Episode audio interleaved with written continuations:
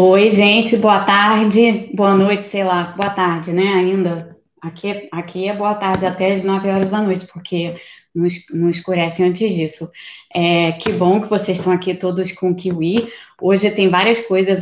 Bom, hoje é sexta-feira, né? Então, obviamente, tem sempre é, um, umas coisas especiais na sexta-feira, mas além de hoje ser sexta-feira, hoje ainda por cima é aniversário do canal, três meses de aniversário do canal.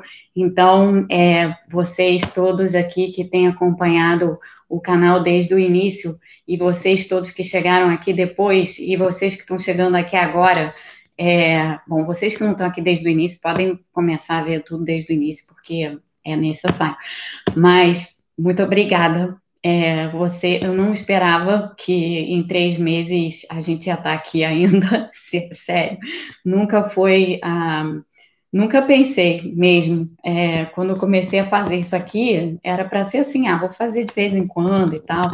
E virou isso que virou por causa de vocês. É, e, enfim, então foi, tem sido um barato e muito bacana. E então é, é, aniversário de todos nós hoje, é, juntos. E eu queria falar para vocês o seguinte. É, para quem está chegando aqui depois, obrigado, gente, botando o bolinho na tela. O bolinho é para vocês também.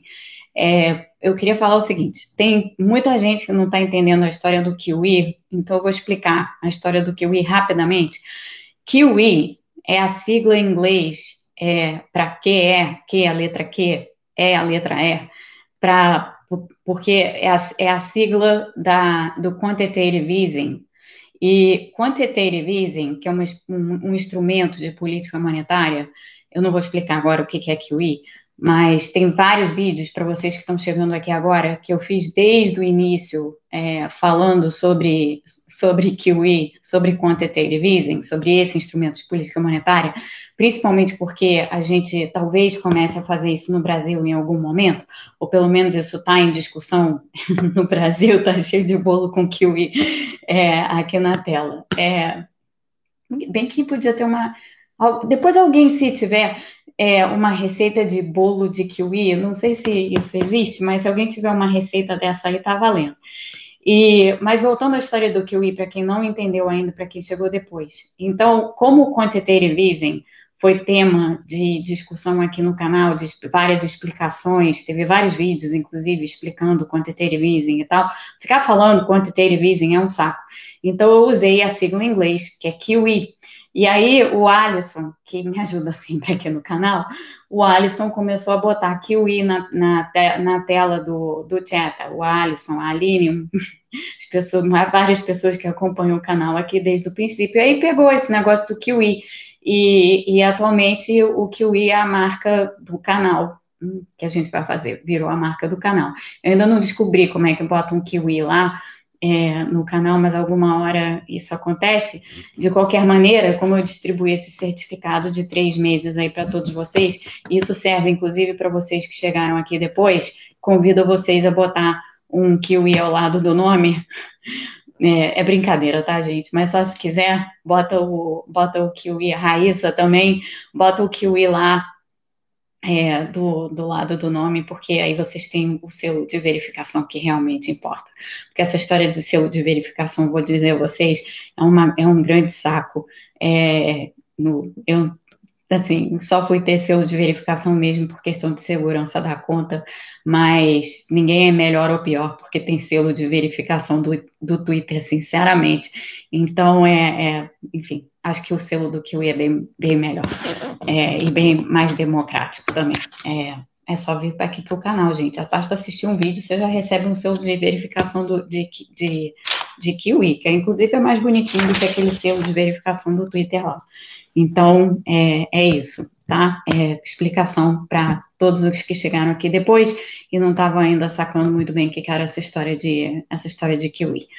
É, hoje, eu vou fazer, como ontem é, teve umas perguntas, e acho que foi o Alisson, mas outras pessoas também perguntaram. É, eu sei, Daniel, você está aqui desde o início. É, e você também tem sido excelente companhia, todos vocês, durante a quarentena. É, obrigada, Ana Cristina, que achou uma honra receber o seu Kiwi. Todo mundo aqui tem selo QI, gente. E o voltando, a pergunta do teve, teve algumas perguntas ontem sobre, a gente ontem falou sobre câmbio. E aí teve muita gente perguntando no, no meio da no meio da, da conversa sobre câmbio, apareceram perguntas sobre os planos de estabilização do Brasil. E tudo bem, a gente estava fazendo uma retrospectiva dos últimos 10 anos, mas na verdade tem algumas coisas assim de história econômica brasileira que a gente tem que voltar e falar, porque foram muito marcantes e foram muito marcantes para o que veio depois, né? Então, o, eu achei que a gente podia fazer hoje, na sexta-feira, uma só uma, uma recapitulação com alguma explicação, não muito técnica, eu vou tentar manter a, a manter a, a, a, conversa leve na medida do possível, mas eu achei que era interessante a gente relembrar, recapitular ou até conhecer, para quem não lembra, ou para quem não sabe, todos os planos de estabilização que o, que o Brasil teve. E só para é, que vocês entendam o que, que é, para quem não sabe, né? O que, o que, que é o, A Irina botou aqui, gente. Tem um. Olha que beleza. Ela botou aqui. Receita de bolo: 4 ovos, 250 gramas, açúcar, 250 gramas de farinha de trigo com fermento, 150 ml de óleo. Alisson, Aline, vocês têm que recuperar isso aqui. É, 250 gramas, kiwis, 3 kiwis, médio, uma colher de chá de fermento em pó, é, e um kiwi médio pesa cerca de 90 gramas. Pronto, Irina, muito obrigada. Tem receita de bolo de kiwi aqui na tela, gente. Por favor, guardem isso. Alguém, alguém recupera isso aqui depois? Super importante. É, mas voltando, então, o, eu achei que a gente devia fazer uma retrospectiva assim dos planos de estabilização no Brasil e, como eu estava definindo, o plano de estabilização, quando a gente fala nisso, só para quem não conhece bem o termo, plano de estabilização se refere à estabilização inflacionária, tá, gente? Porque o Brasil teve, como vocês sabem, é, um processo inflacionário, hiperinflacionário extremamente longo. É, o processo hiperinflacionário do Brasil durou aí 20 anos, praticamente. É, foi começou antes dos anos antes do início dos anos 80, né, meados da década de 70, a gente começou a ter inflação alta e a gente só foi acabar com a nossa hiperinflação que atingiu recordes estratosféricos para tanto tempo. Teve, já teve países assim na história econômica com hiperinflações piores do que a nossa em termos de é, tamanho da hiperinflação, né? Mas a nossa foi realmente a mais longa é, isso aí, duas décadas de hiperinflação e a gente conviveu com isso e só acabou com o plano real. Então, o, é, o, que eu vou, o que eu vou fazer hoje é falar um pouco sobre esses planos, rapidamente, brevemente, sobre cada um deles e um pouco mais detalhadamente sobre o plano, sobre o plano real, porque realmente o plano real tem é, coisas, várias coisas especiais. Olha, Lucas, o Edmar, ele está em Teresópolis. Acho muito difícil que o Edmar se proponha a fazer é, vídeos aqui. Eu conheço o Edmar de longa data, não vai gostar dessa história. Então, é, vai ser comigo mesmo só, tá? Sem o Edmar. É, eu tenho, gente, um quadrinho. Olha só, o que, que eu arrumei? Esse quadrinho aqui é, tem pilões para o quadrinho. Ele não apaga muito bem esse quadrinho, não, mas está aqui o quadrinho. Eu tenho que arrumar um, um lugar assim para apoiar o quadrinho, mas por enquanto ele está aqui. E aqui estão todos os, os planos de estabilização desde meados da década de 80. Espera aí que apagou 86 aqui.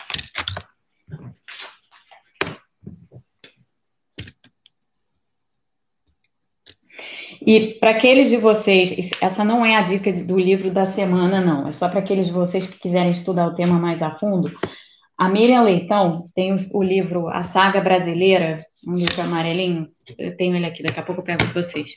Que tem um detalhamento lá sobre todos os planos de, de estabilização é, nossos para quem quiser ler isso, para quem ainda não leu. Então, aqui tá, aqui estão os planos de estabilização. A gente teve em 1986 o plano cruzado, em 87 o plano cruzado 2, em 87 de novo o plano Bresser, em 89 o plano Verão, em 90 o plano primeiro plano Collor em 91 o segundo plano Collor em 94 o plano real. São um, dois, três, quatro, cinco, seis, sete planos de estabilização, gente. É, a gente falhou seis vezes até a gente acertar na sétima, tá?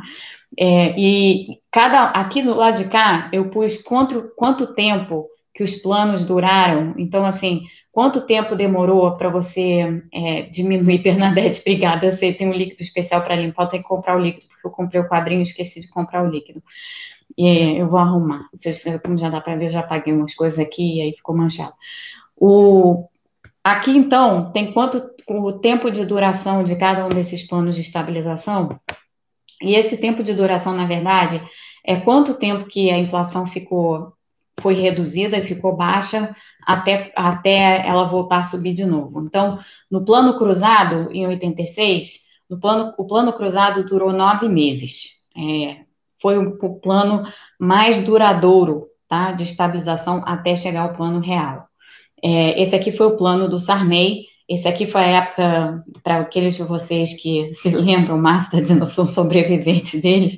Pois é, você, Márcio, como eu, se lembra dos fiscais do Sarney, né? Eu era garota aqui, mas os, os fiscais do Sarney, é, em, em, meados da década de 80, eu vou explicar para aqueles de vocês que não sabem é, tudo isso. Então, o, em 86, a gente estava com a inflação bem alta, e, e aí é, o, o plano cruzado, ele foi uma, uma. Todos esses planos, tá? De todos esses. Obrigada, Kemp. Kemp está dando parabéns pelo aniversário. É, é aniversário de todos aqui. É, o plano cruzado, ele foi, é, como todos os outros, um plano de reforma monetária também, tá? Então, ele era um plano para reduzir a inflação, mas também foi um plano de reforma monetária. Então, com o plano cruzado, se introduziu uma nova moeda. A moeda anterior era o cruzeiro, a gente é, acabou com o cruzeiro, introduziu no lugar do cruzeiro o cruzado, e o que acontecia, como o processo inflacionário, como a gente tinha hiperinflações, né? A gente tinha inflações anuais muito altas, a gente tinha inflações anuais de quatro dígitos, tá, gente? Então era mil e cacetada por cento por ano, a gente chegou a dois mil e cacetada por cento por ano, tá? A gente chegou até a mais do que isso, só para vocês terem uma ideia. É, e, e, portanto, o, nesses planos todos, o que acabava acontecendo é que, à medida em que a inflação ia subindo, é, as notas iam ficando cada vez maiores para pequenas coisas. Então, assim, você tinha nota de, sei lá, é, 100 mil cruzeiros, entendeu? 100 mil cruzeiros valia o quê? Um lápis custava 100 mil cruzeiros, entendeu? E todas essas ordens de magnitude, assim, por causa da inflação e da necessidade de você estar o tempo inteiro corrigindo o preço e reimprimindo notas, é, isso daí acabava gerando uma confusão enorme, porque de repente você estava trabalhando com um milhão de cruzeiros, dois milhões de, de cruzeiros, os preços eram cotados dessa forma, e aí a Rita, a Rita Maria está dizendo assim que foi fiscal do Sarney. É, mas, enfim, o, por causa dessas denominações muito elevadas, assim, notas com muitos zeros, preços com muitos zeros, o, é, todas essas reformas monetárias que vinham no a reboque desses planos de estabilização, elas cortavam zeros. Né? Então, o que se fazia é você cortava três zeros é, para tornar as denominações menores e, além disso, em alguns casos, você introduzia uma nova moeda. Então, o plano cruzado foi assim: se introduziu uma nova moeda chamada o cruzado. O cruzado, ele, na verdade, era você pegava lá as notas de cruzeiro, tirava três zeros, aquilo era o cruzado. Então, por exemplo, uma nota de mil cruzeiros é, era igual a uma nota de um cruzado, tá? Então, a, a, a taxa de conversão era essa, era o corte dos três zeros. E nesses planos todos, porque todos eles foram muito parecidos, nesses planos todos, o que você o que, o que você tinha, essencialmente, o que era feito era um plano, e o, o, plano Sarney foi o, o, plano cruzado, foi o primeiro deles a fazer isso. Então, o, a, a inflação brasileira, ela sempre teve é, dois tipos de, ou alguns, na verdade, vários diagnósticos, tá? Um diagnóstico era, de, era que um, o, a inflação resultava de várias distorções e, e e problemas na política macroeconômica. E, em particular, aqui, vocês vão lembrar, peraí que está falando, todo mundo era milionário, é, todo mundo era milionário, é, todo mundo andava, na verdade ninguém andava muito com dinheiro no bolso, não, as pessoas deixavam dinheiro no banco, mas quem podia, né, e quem não podia, o dinheiro em, em um mês não valia nada, mas o, na época do, do plano cruzado, o que foi feito de diferente é que o, o plano não só foi uma reforma monetária, introdução de uma nova moeda, corte dos três zeros e tal, mas além disso, teve congelamento, né? Teve congelamento de preço. Teve congelamento de preço, teve congelamento de salário, é, e porque o, o, um diagnóstico que era muito vigente assim na época era que a causa básica da inflação eram os mecanismos de indexação que existiam na economia. Então, deixa eu pegar aqui um papelzinho onde eu, eu expliquei o que é indexação. Então, gente, só para botar uma anotação aqui, a gente chama de inflação PI, P é preço, tá? Então, o que é um mecanismo de indexação? É quando os preços ou os salários são função da inflação passada, de alguma maneira tá? E o que a gente sempre teve no Brasil, é, quando, na medida em que a gente, como essa inflação foi muito longeva, esse processo inflacionário foi muito longo, a gente indexava tudo à inflação passada. Por quê? Porque essa era uma forma de você proteger Exatamente, Tarcísio, a gente deixar o dinheiro no overnight. Mas eu vou falar do overnight. A, a maneira de você fazer, de você, a, a, razão pela qual você indexava a inflação passada é que se você não indexasse a nada, se você simplesmente deixasse as coisas valerem o que elas valessem, digamos, 30, cruzeiro, 30 mil cruzeiros, 40 mil cruzeiros, 50 mil cruzeiros, seja lá o que for, a inflação alta, pouco a pouco, ia corroendo esse, esse valor, né? É, então, imagina, assim, no caso de um salário, se você ganhava um salário de 100 mil cruzeiros, isso não era nada, tá? Se você ganhava um salário de 100 mil cruzeiros por mês, é, no mês seguinte, aqueles 100 mil cruzeiros, se você tivesse tido uma inflação de, digamos, 5 pontos percentuais no mês ou mais, que chegou a ser muito mais do que isso, o seu salário no mês seguinte valia pelo menos 5% menos né, do, que, do, que, do que no mês anterior. Então, para impedir essa corrosão é, inflacionária, a gente indexava tudo à inflação passada, o que significava o seguinte: se você recebia 100 mil cruzeiros é, no, no mês anterior, você ia receber no mês seguinte 100 mil cruzeiros mais a inflação é, do mês do mês anterior. Então, esses mecanismos de indexação aí para proteger um pouco o valor dos salários, o valor dos contratos, é, preços e tal. E aí, o que acontecia nessas circunstâncias é que a gente tinha um problema de que a gente chamava, os economistas chamavam de inércia inflacionária. O que é inércia inflacionária? Se você está indexando tudo à inflação passada, e tudo na economia brasileira era indexado à inflação passada, o que você acabava fazendo é que você acabava perpetuando um nível de inflação é, cronicamente alto, porque o, o, mínimo de inflação que você ia ter era a inflação dos contratos. Então, por exemplo, se a inflação dos contratos fosse de 20% ao mês, vamos supor, o seu ponto de partida já era 20%. Você não tinha como partir de uma inflação mais baixa do que isso, porque isso já estava entranhado na forma de você é, formar preços é, diversos, preços de contratos diversos, aluguéis, é, enfim, é, como eu falei aqui, salários, tudo estava indexado à inflação dessa maneira. Então, esses mecanismos de, de indexação, uma das razões para os congelamentos de preço era uma espécie de tentativa de quebrar os mecanismos de indexação, de reduzir a inflação de súbito, porque você congelando o preço, você reduzia a inflação, por óbvio, né? Você está congelando, então o preço está parado, ele não vai subir. E aí havia uma a percepção inicial era que, peraí que o Rogério fez uma pergunta é, relativa aqui ao que eu estou explicando. Ele pergunta, Mônica, você poderia explicar o que é inflação inercial? Inflação inercial é exatamente essa ideia que vem junto, é exatamente o que acontece quando você tem uma economia totalmente indexada. Se tudo na economia está indexado à inflação passada, você vai gerar uma espécie de inércia na inflação, que significa o seguinte: você vai ter pelo menos aquela inflação que está indexando os contratos e os preços em, valendo. Então, vai ser o que você vai ter de inflação vai ser pelo menos aquilo. Pode ser que seja mais do que aquilo, mas vai ser pelo menos aquilo.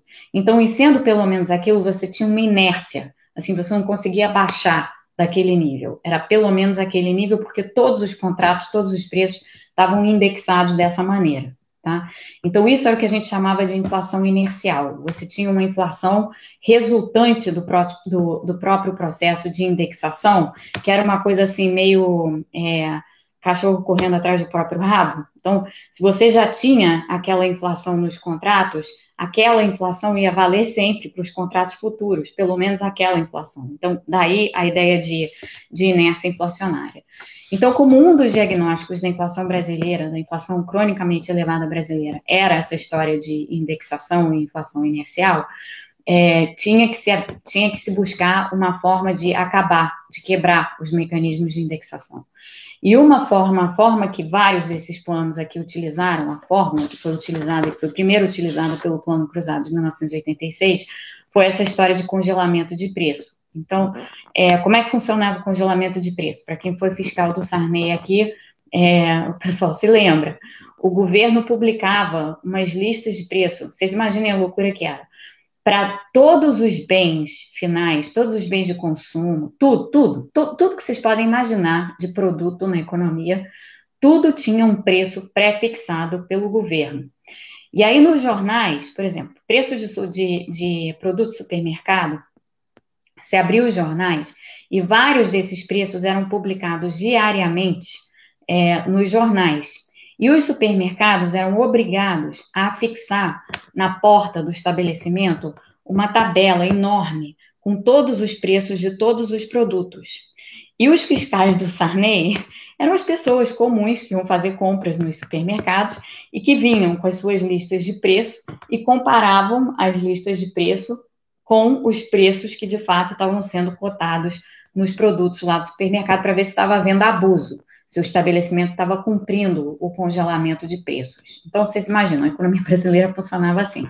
Se vocês voltarem a fotos de, jornal, de jornais da época, e tem um acervo do, do Globo com essas fotos, é, mas tinha um acervo excelente do Jornal do Brasil também, mas eu não sei se ainda existe. Mas o, o acervo do Globo é fantástico, porque tem lá é, as fotos das pessoas nas portas dos supermercados, com as suas listas na mão, olhando as tabelas de preço afixadas, assim, nos supermercados e vendo preço a preço e tal, não sei o que, e depois conferindo os preços dentro dos supermercados. Era uma maluquice, gente, viver assim. Mas a gente viveu assim durante muito tempo. Então, o primeiro, o primeiro plano de estabilização que a gente fez, que foi esse, baseado em congelamento de preços, câmbio fixo. Então, para quem não sabe o que é câmbio fixo, voltem à transmissão de ontem, que eu falei longamente sobre câmbio fixo. É, câmbio fixo e não, nada muito mais do que isso, tá? É, a gente é, arrumou depois, é, exatamente, correção monetária.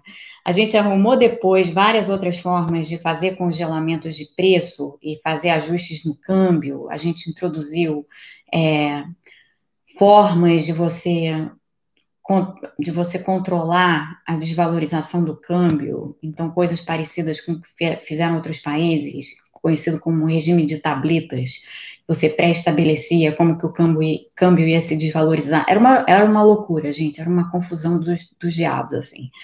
Mas, evidentemente, o que acontece é o seguinte: quando você faz um plano essencialmente baseado em congelamento de preço, quando, na verdade, o, o, diagnóstico da inflação, das causas da inflação, não se restringem só à indexação, quando tem algo mais por trás, e no caso do Brasil tinha, e o algo mais por trás é que a política macroeconômica estava totalmente desalinhada, então você tinha, é, principalmente nos anos da ditadura, todo mundo agora tem gente no Brasil revisionista achando que foram uma maravilha, foram os anos de maior bagunça econômica de todos os tempos, assim, a gente fez muita bagunça naqueles anos.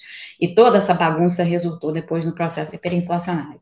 Então, essa bagunça toda que já vinha de antes e que já vinha com política fiscal muito frouxa, então com gasto crescendo muito além do que devia, sendo financiado por emissão de moeda de uma forma que não devia, é, e, enfim, com a economia toda desarrumada, tinha várias outras causas para a inflação, além da indexação.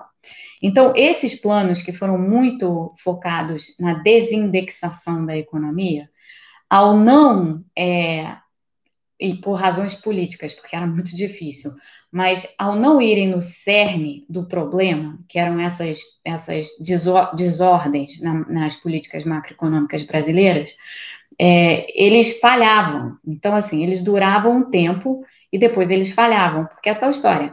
Você não consegue manter preço congelado, porque, de novo, preço congelado você está forçando uma situação, né? Preço congelado não é um mecanismo de mercado. Então, essa história de tentar manter preço congelado, ela tinha um limite. E chegava um ponto em que os produtos começavam a sumir das prateleiras de supermercados, das lojas, e você tinha uma situação de desabastecimento generalizada. Quando você chegava nesse ponto de desabastecimento generalizado, esse era exatamente o ponto em que o plano ia por água abaixo. Então, assim, o plano cruzado durou nove meses. Foram nove meses no momento em que ele foi implantado até ele ser abandonado. Nesses nove meses, é, tinha, teve os fiscais do Sarney, salários ficaram congelados, preços ficaram congelados e tal. Houve desabastecimento, então, de novo, lá no acervo do, do Globo tem várias fotos mostrando os supermercados sem nada, as prateleiras vazias, né, aquela situação que se tinha no país, porque era o que acontecia. Se chegava um ponto em que os produtos simplesmente sumiam. E aí, nesse ponto, o, o, os planos eram abandonados e a inflação tinha um repique. que normalmente tinha um repique mais forte do que de início. O plano cruzado foi o que durou mais tempo, porque ele foi o primeiro e ele pegou todo mundo, ele pegou a população nessa expectativa de que, é, ah, agora vai, né? Agora vai, agora vai dar certo, agora vai funcionar. E aí, como ele foi o primeiro e ele fracassou, todos os outros planos que vieram depois, então aqui, o plano cruzado 2, o plano Bresser, o plano Verão, o plano Collor 1 já foi uma coisa diferente, mas o plano Collor 2 foi parecido com esses outros todos aqui. À medida em que você ia de plano para plano, e eles eram basicamente parecidos, e aliás eram todos baseados nessa ideia de congelamento de preços para acabar com os mecanismos de indexação e tal, é, as pessoas iam aprendendo, né? Tanto que o plano, o plano cruzado durou nove meses. O plano cruzado 2 durou aí entre três e quatro meses, já foi muito menos tempo do que o plano cruzado, porque o pessoal vai aprendendo, né? Ah, se você vai fazer mais ou menos a mesma coisa que você fez aqui, alguma hora vai dar errado, todo mundo já espera que dê errado, dura menos.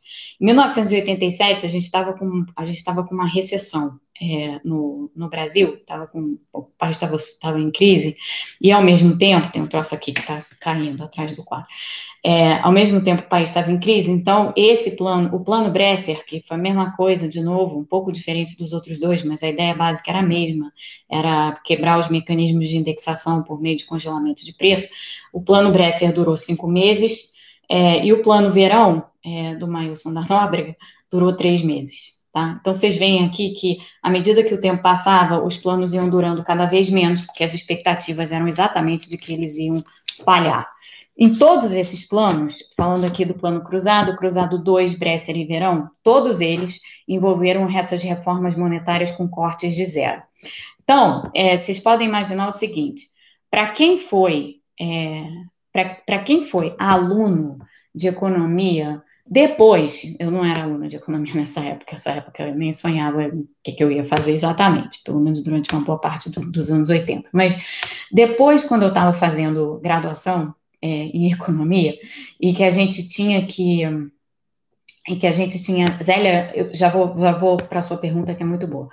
É, quando a gente trabalhava com os dados, né? Então, quando a gente pegava, por exemplo, as séries de PIB ou as séries de contas públicas, né, arrecadação é, e tal, e, e, pegava esses dados e tinha que trabalhar com esses dados, muitas vezes as séries, elas não eram, elas nunca eram, para começar que nada disso estava em planilha nem nada, tá, gente? Nada disso estava digitalizado. Você, você tinha, você pegava uns, uns, uns o Banco Central publicava uns relatórios eu me lembro lá na PUC a gente tinha prateleiras e mais prateleiras desses relatórios do Banco Central, e ali você pegava os dados para você fazer a série histórica, por exemplo, do PIB, ou dos gastos públicos, ou da arrecadação, ou do que quer que fosse. É, você tinha que fazer, era um, era, uma, era um caos, porque você tinha que fazer um encadeamento é, dessas reformas monetárias todas, porque você ia com uma determinada moeda até um certo ponto. Então, por exemplo, cruzeiro. Você ia com cruzeiro até 1986. Em 1986, mudava de cruzeiro para cruzado. A partir daquele ponto, estava tudo denominado em cruzado. Aí, em 1987, você tinha cruzado 2. Então, você estava tudo denominado em cruzado 2. Então, você tinha que fazer essa equiparação toda dos zeros nas, nas séries publicadas pelo Banco Central, para você poder começar a trabalhar os dados. Você tinha que botar tudo denominado na mesma moeda, essencialmente, tá? É, quando eu fazia isso como assistente de pesquisa lá no, no, Departamento de Economia, meados dos anos 90, depois de meados dos anos 90, é, que a gente já estava com real, era uma loucura, porque você pegava aqueles relatórios todos do Banco Central e tinha eram, eram dias fazendo essas, essas, essas é, essa montagem das séries históricas a partir de uma denominação em comum. Porque, obviamente, se você não está denominando a série inteira na mesma moeda, você não tem como comparar, né? Você não tem como usar aqueles dados para análise. Então, era, era uma loucura total, assim, quando a gente quando a gente trabalhava com isso. E é curioso, porque é, esse só essa loucura brasileira, essa, essa coisa completamente alucinada desse, desses planos todos que a gente teve, das trocas de moeda, dos cortes de zero e tal, é, isso daí em si já era um aprendizado, assim. Se você simplesmente tivesse que tornar os dados compatíveis, né, numa série histórica, você já aprendia um monte, assim, sozinho, só fazendo aquilo ali. Então, é, eu tenho uma lembrança, não vou dizer que é uma lembrança exatamente boa, não, porque vou te contar, um trabalho do cão fazer isso, mas é, deu, ensinou muita gente, muita coisa, esse negócio de você ter que ficar reconvertendo tudo para a mesma moeda. Bom, então o Cruzado, o Cruzado 2, o Bresser e o Verão foram essencialmente planos é, mais ou menos da, do mesmo tipo, com variações, tá? É, a Zélia está perguntando aqui, Mônica, fala da, da, da diferença dos planos econômicos anteriores ao plano real, ortodoxo e heterodoxo. Todos os planos, todos, incluindo o plano real, foram planos heterodoxos, tá?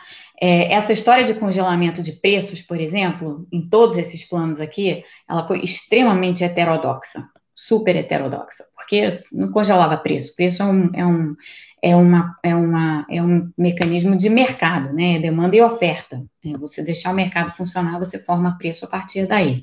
Então, o, na realidade, todos esses planos foram planos heterodoxos. Muitos deles foram formulados na PUC é, do Rio, e, portanto, assim, muita gente que depois, posteriormente na vida virou ortodoxa ou ultra-ortodoxa, participou da formulação desses planos hiper heterodoxos. É interessante pensar isso, gente, vou te falar, é super interessante pensar isso. É, o plano real, que eu vou falar daqui a pouco, também foi um plano bem heterodoxo, tá? É, eu vou explicar para vocês por quê. Por quê? Mas o, os outros, o Cruzado, o Cruzado 2, o Bresser, o Verão, durante todo esse tempo, a gente está falando aqui de 86 até o final da década de, da década de 80, Todos esses planos tiveram, em algum momento, a ajuda do FMI. O Brasil estava constantemente em programas com o FMI durante todo esse tempo, porque o Brasil ia de crise em crise. Assim, o Brasil vivia de crise em crise.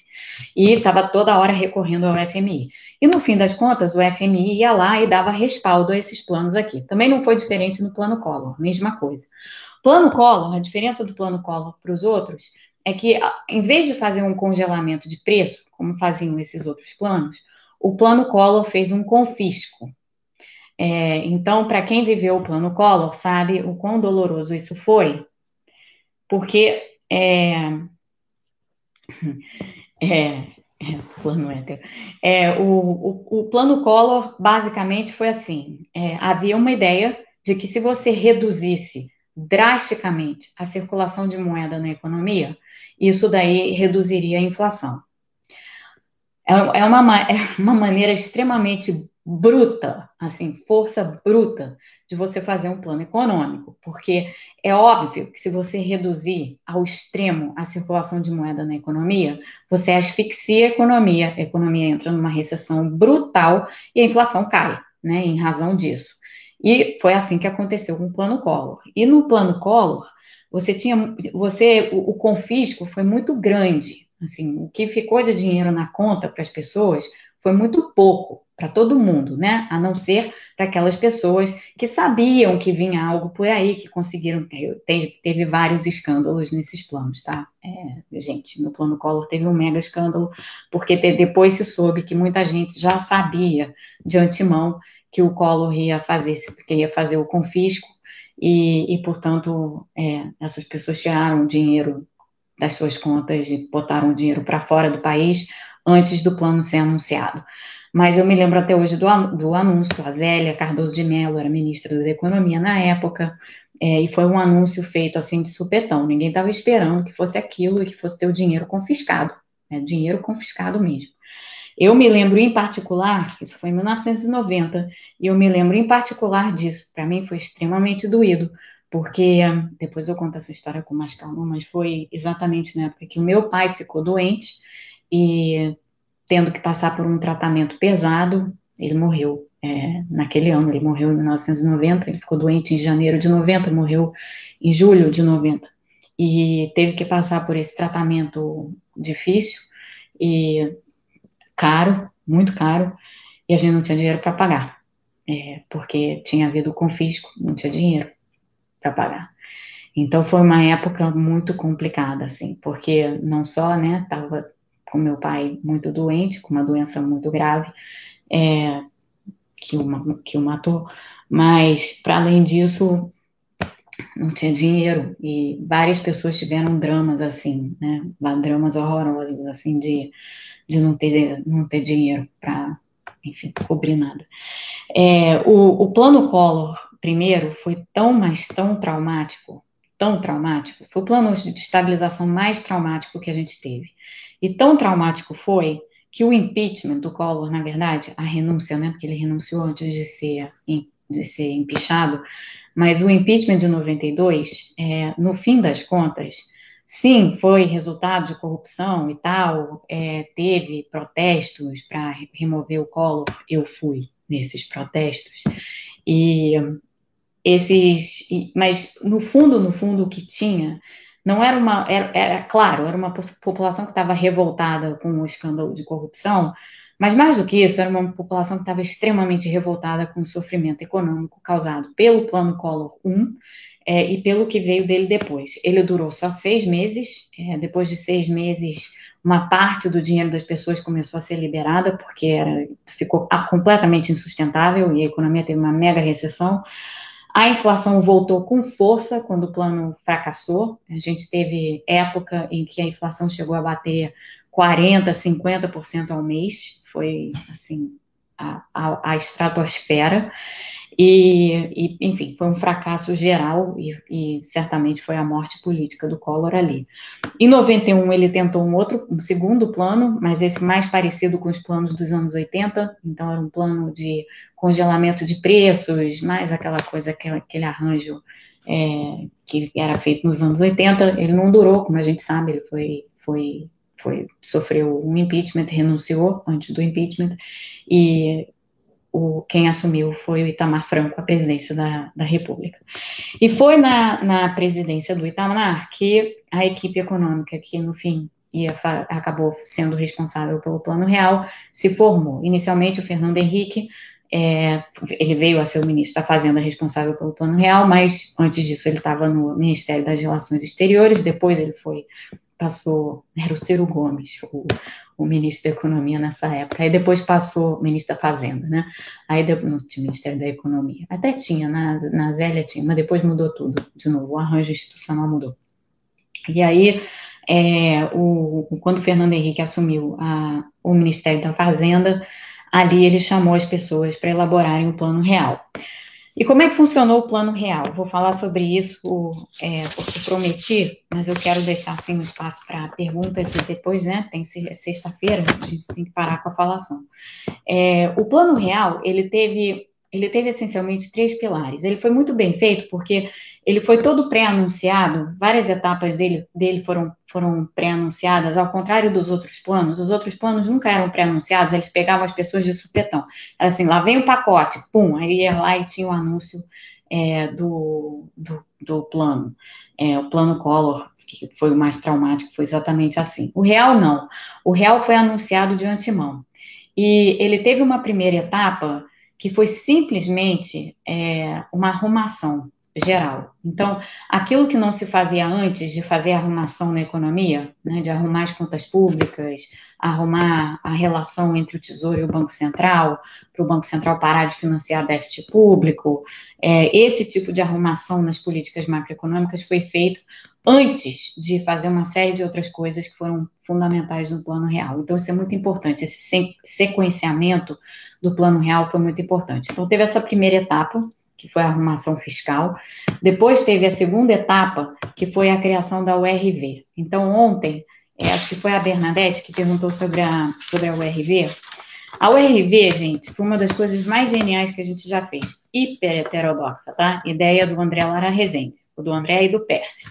O André e o Pércio tinham formulado já uma, um embrião da URV nos anos 80, lá no Departamento de Economia da PUC, e era, era, era uma ideia muito parecida com o que veio a ser o URV. O URV, para quem, quem é, é a sigla da Unidade Real de Valor, é o que depois foi transformado no real, mas qual era o objetivo da URV? Lembra que eu falei para vocês que o problema econômico, um dos problemas, a gente tinha dois problemas, dois diagnósticos da inflação que andavam lado a lado. O primeiro era a desarrumação macroeconômica, que a primeira etapa do Plano Real é, tentou resolver. E a segunda coisa é, era essa história da indexação, que tinha que ter, ser resolvida. Então, a URV, ela nasceu para ser uma espécie de forma de quebrar todos os mecanismos de indexação sem ter congelamento de preço. Então, o que, que se fez? Se, cri, se criou isso, essa unidade real de valor, é, que era uma espécie de moeda virtual. Não era, não era uma moeda no sentido de que ela não existia em papel físico, é, mas ela era uma moeda virtual no sentido que ela era, na verdade, a unidade é, que você usava para fazer a, a cotação dos preços. Os preços eram cotados em cruzeiros reais. Mas o que acontecia é que a, os, o que você fez num determinado momento para quebrar os mecanismos de indexação foi o seguinte: em vez dos preços em cruzeiros reais reagirem à inflação passada, como era antes, os preços em cruzeiros reais passaram a ser atrelados à URV. E a URV, ela tinha uma taxa de, de, de variação que era atrelada à variação do câmbio. Então, a URV tinha uma paridade de 1 para 1 com o, com o dólar. Então, uma URV valia 1 dólar, de acordo com a variação do mercado. Então, a URV tinha uma remuneração embutida é, nela. Então, é o que a gente chamava de uma moeda remunerada. É uma ideia, assim, diferente. Mas ela não era uma moeda de fato, ela era uma, uma espécie de moeda virtual. Então, tem a primeira coisa genial aqui da URV, porque ela foi... O Brasil conseguiu inventar... Aí vocês veem, vocês veem como a gente já fez coisas criativas no passado que deram certo, né? E hoje qualquer coisa criativa é vista como, oh, meu Deus do céu, não podemos fazer isso. É triste que a gente tenha vindo de lá até aqui. Mas a URV era genial porque naquela época ninguém falava em moeda virtual. Isso não existia, esse conceito não existia. Mas a URV era exatamente isso. O que, que, que, que se fez? Os preços, ao invés deles variarem de acordo com a inflação passada, eles passaram a ter uma conversão diária para o RV. E essa, essa conversão diária, ela era publicada nos jornais, então os preços eram cotados em cruzeiros reais, porém, eram, eram os cruzeiros reais, para você saber o quanto que ia ser, ia ser, o quanto que ia ser o preço de uma determinada coisa. Então, por exemplo, se você quisesse saber, sei lá, o preço dessa lixa de unha aqui, você já sabe o que eu andei fazendo hoje, né? Andei lixando a minha unha. É, o preço dessa lixa de unha daqui era em cruzeiros reais, mas era em cruzeiros reais determinado pelo ORV.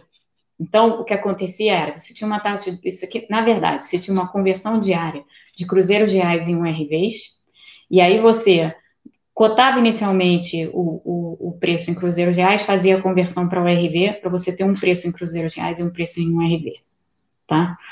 É, no fim, o que acabou acontecendo, e a razão pela qual o plano real funcionou, e funcionou tão lindamente da forma como funcionou, é que esse, essa maneira de você indexar a economia a essa unidade real de valor, que era essa moeda virtual, você acabou quebrando de vez todos os mecanismos de indexação que existiam, de uma forma que o congelamento de preços jamais tinha conseguido fazer.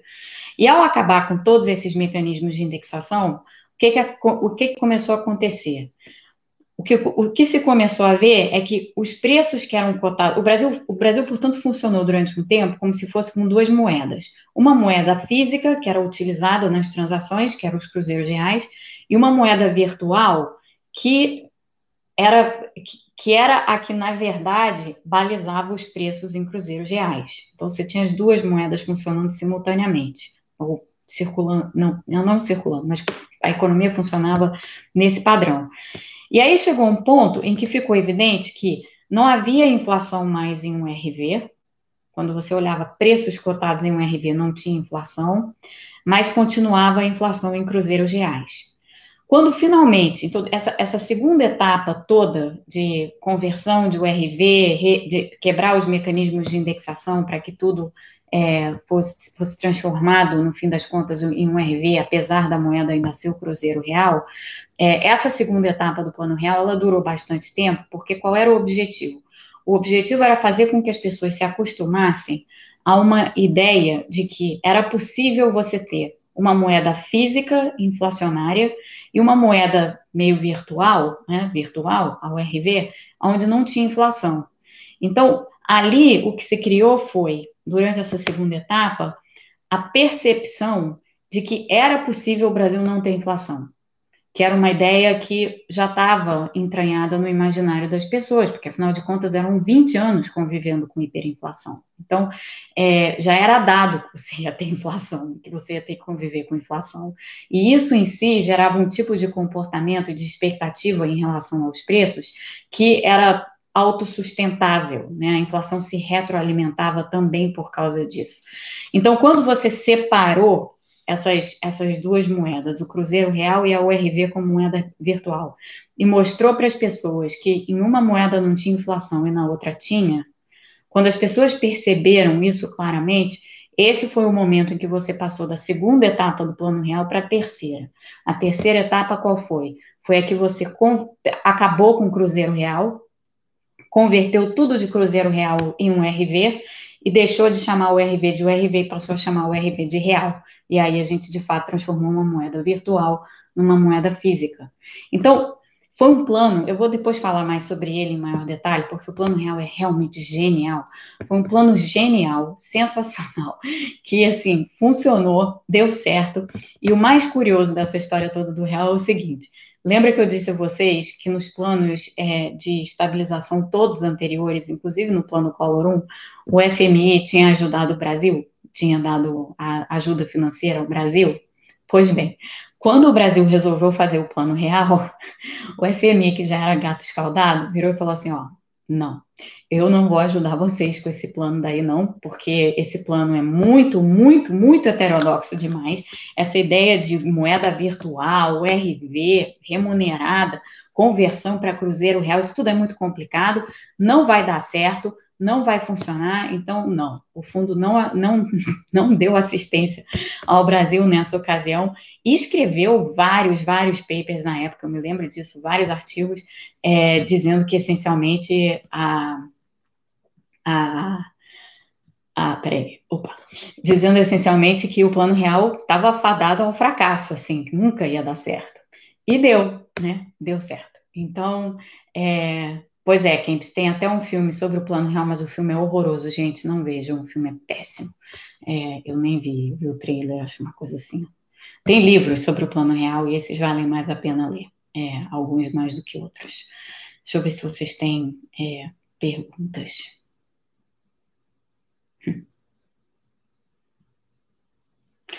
É, o Carlos Newton pergunta assim: a URV não foi uma forma indireta de dolarização?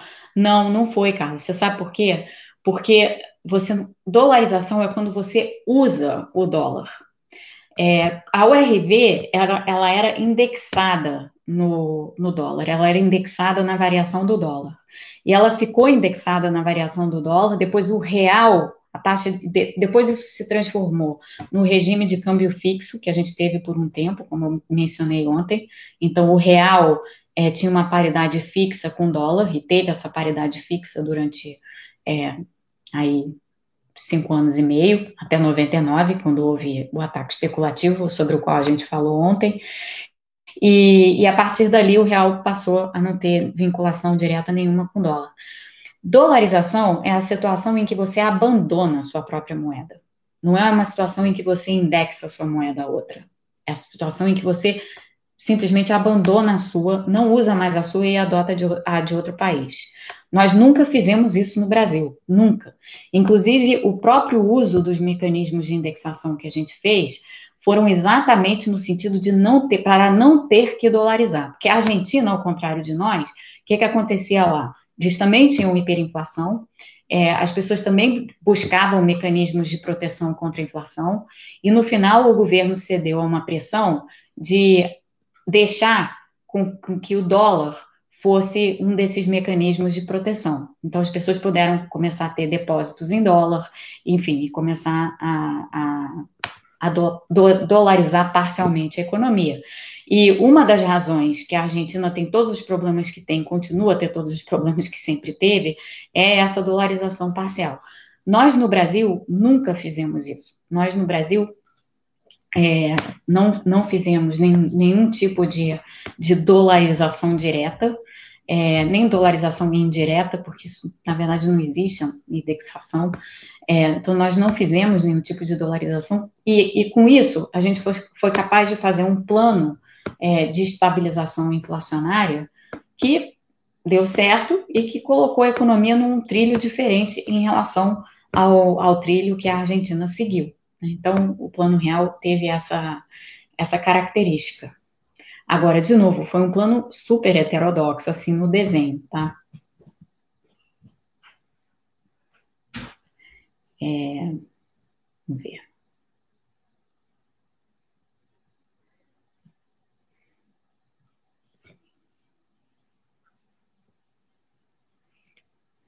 Péricles pergunta assim: Gustavo Franco disse que metade do plano real é cópia do plano alemão de 1920 da República de Weimar.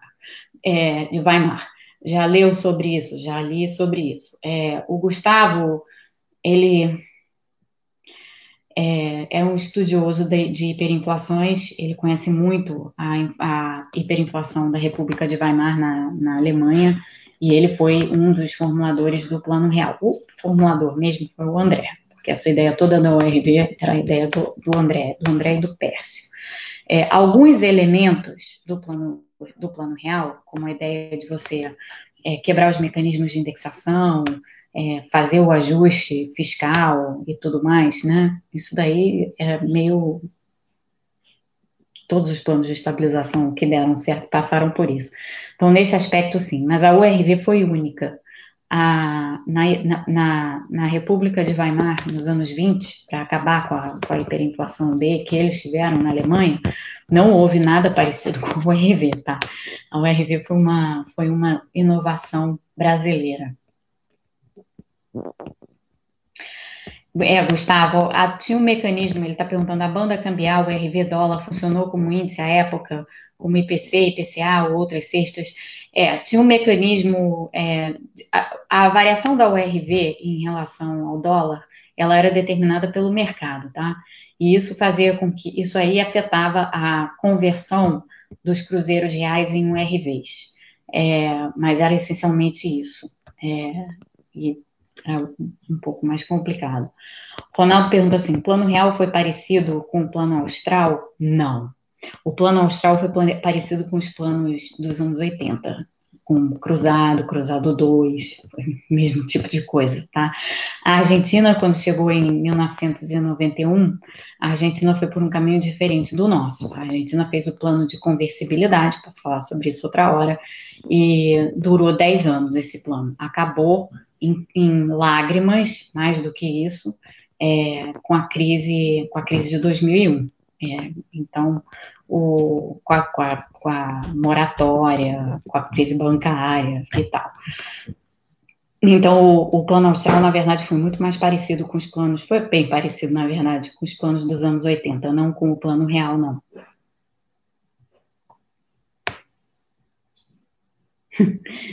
ai, ai. Tá, deixa isso pra lá.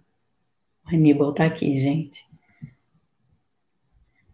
Bom.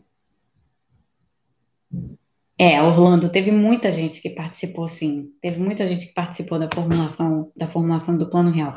Teve muita gente que acreditou nele, teve muita gente que não acreditou, né? Porque foi um negócio muito diferente para a época.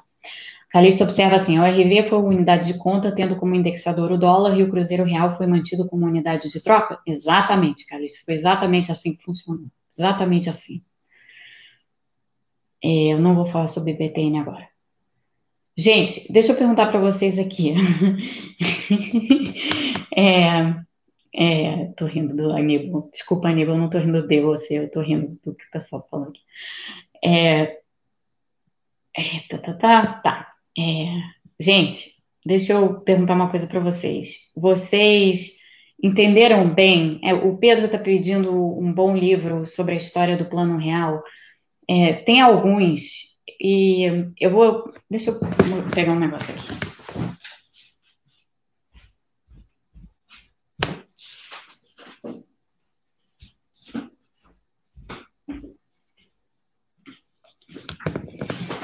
Esse é o livro da Miriam, tá, gente, que eu citei antes, a saga brasileira. Ele não é um livro sobre o real, mas ele tem o histórico de todos esses planos aqui. E ele é muito legal, porque ele tem um capítulo é, aqui sobre o real. Não vou achar agora.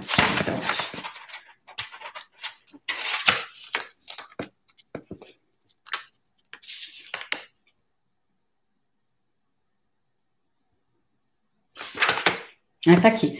Ela tem aqui, o real no meio do caminho. É, é o capítulo 12. Preparativos para o plano e uma moeda virtual, que foi o que foi a URV, uma moeda virtual. E aí, depois do capítulo 13, em tempo real, é, nasce a moeda que, enfim, derruba a inflação no Brasil. Então, tem, tem dois capítulos aqui nesse livro sobre o Plano Real, e são, são muito bons, porque são, tem entrevistas aqui com as pessoas que formularam o plano na época e tal, e os outros também, tá? Todos os planos. Então, eu adoro esse livro da Miriam, que eu acho um livro de é, registro histórico super bom, assim, para entender o contexto, inclusive, que levou ao Plano Real é, quem não leu, eu recomendo. É um livro muito, muito bom, esse aqui, Saga Brasileira. É, bom, mas essa não era recomendação de livro, e a não ser que tenha alguma outra pergunta fundamental aqui, é, Janaína, é um livro muito fácil de ler, é, eu concordo. É um, é um ótimo, ótimo livro. Gente, olha só, é, eu vou encerrar os Tarcísio tem moedas da época até hoje. Eu também, Tarcísio, em algum lugar. Aliás, eu guarda, era uma tara minha, era ficar guardando moeda. Tinha um monte de moeda de um monte de país. É, bom, eu vou. A gente vai, eu, eu, a gente vai fazer na semana que vem uma outra sessão dessas de perguntas e respostas, como eu fiz essa semana. E aí, se vocês tiverem é, perguntas sobre o plano real, você a, botem, as, perguntem, tá? Quando a gente fizer essa essa sessão de perguntas e respostas. Mas eu queria agora, é sexta-feira, gente, já são assim, tipo quase, né? Cinco e meia para mim, seis e meia para vocês. Vamos largar essas coisas do lado, deixar isso para lá. E eu vou dar dicas, como eu disse, como toda sexta-feira eu dou. Hoje é dia dos namorados, então, assim, feliz dia dos namorados para vocês todos que estão aqui, vocês todos e vocês todas. É, não, Suzana, o filme Real, o plano por trás da história não vale a pena. Não, le, não veja o filme, o filme é muito ruim. É, não recomendo mesmo. Recomendo o livro da Miriam. Mas o que eu queria é, recomendar aqui agora é, são outras coisas, gente. Dia dos namorados e tal, é sexta-feira. Então vamos para outra vibe. É, deixa, eu, deixa eu nessa vibe outra, é, pré-fim de semana eu vou fazer três recomendações: livro, filme, e eu vou, a gente vai deixar aqui no final. Eu quero ver no final quem é que vai estar ainda aqui depois que a música acabar, porque eu vou botar a música e vou sair para deixar vocês escutando a música. Eu vou estar escutando a música uh, atrás de vocês no computador, atrás do computador aqui, para o qual estou olhando para vocês. Então a música vem por último, gente, guarda aí, tá? Aguenta aí, que a música vem depois. Aí depois que a música acabar, eu volto. Mas o livro que eu queria recomendar primeiro é este livro. Esse livro se chama Quem de Nós? É do Mário Benedetti. Mário Benedetti foi um escritor uruguaio é, e ele já morreu, mas ele foi um escritor da geração do Cortázar, da geração, enfim, de vários, do, da geração do Carlos Fuentes, escritor mexicano, é, enfim, da, da, da, geração de vários desses grandes escritores latino-americanos. E esse livrinho aqui dele, ele é, ele é curtinho, eu adoro esse livro. É, é, é, uma história de um, de, um, de um triângulo amoroso, mas é um triângulo amoroso diferente, e eu acho que por isso cabe para um dia como o dia de hoje. E eu recomendo muito, porque é espetacular esse, esse, livro, é realmente espetacular. E o Mário, conheçam o Mário Benedetti, ele foi um dos grandes escritores latino-americanos, tá? Grandes escritores latino-americanos. Música não será forró, Péricles, você vai ver porque vai ser a música. Então, essa é a minha dica de livro aqui para vocês. Quem de nós, do Mário Benedetti, esse livro é da, da editora Record, é pequeno, é, e tá aqui como dica, tá? Ficção total. É, dica de filme. É, tem um filme que eu adoro, e adoro, adoro, adoro. Eu, recentemente eu vi com uma amiga minha, nós assistimos juntas. É um filme que se chama As Horas. É, vocês devem, alguns de vocês já devem ter visto. Adoro esse, esse filme, já vi, como disse várias vezes. E ele é uma espécie de é, ele, na verdade, ele é, ele é, baseado e não é, é, no livro da Virginia Woolf, Miss, Mrs. Dalloway, é, e é um filme absolutamente espetacular. As horas, gente, The Hours, é fantástico, The Hours. Então, é, Mário Benedetti para ler, As horas para assistir. E agora vem algo para vocês ouvirem. É, vocês vão ouvir eu vou sair da frente de vocês, porque essa música é boa demais. Vou botar aqui para vocês, ó. E, gente, vou botar aqui para vocês, mas eu volto, tá? Eu volto.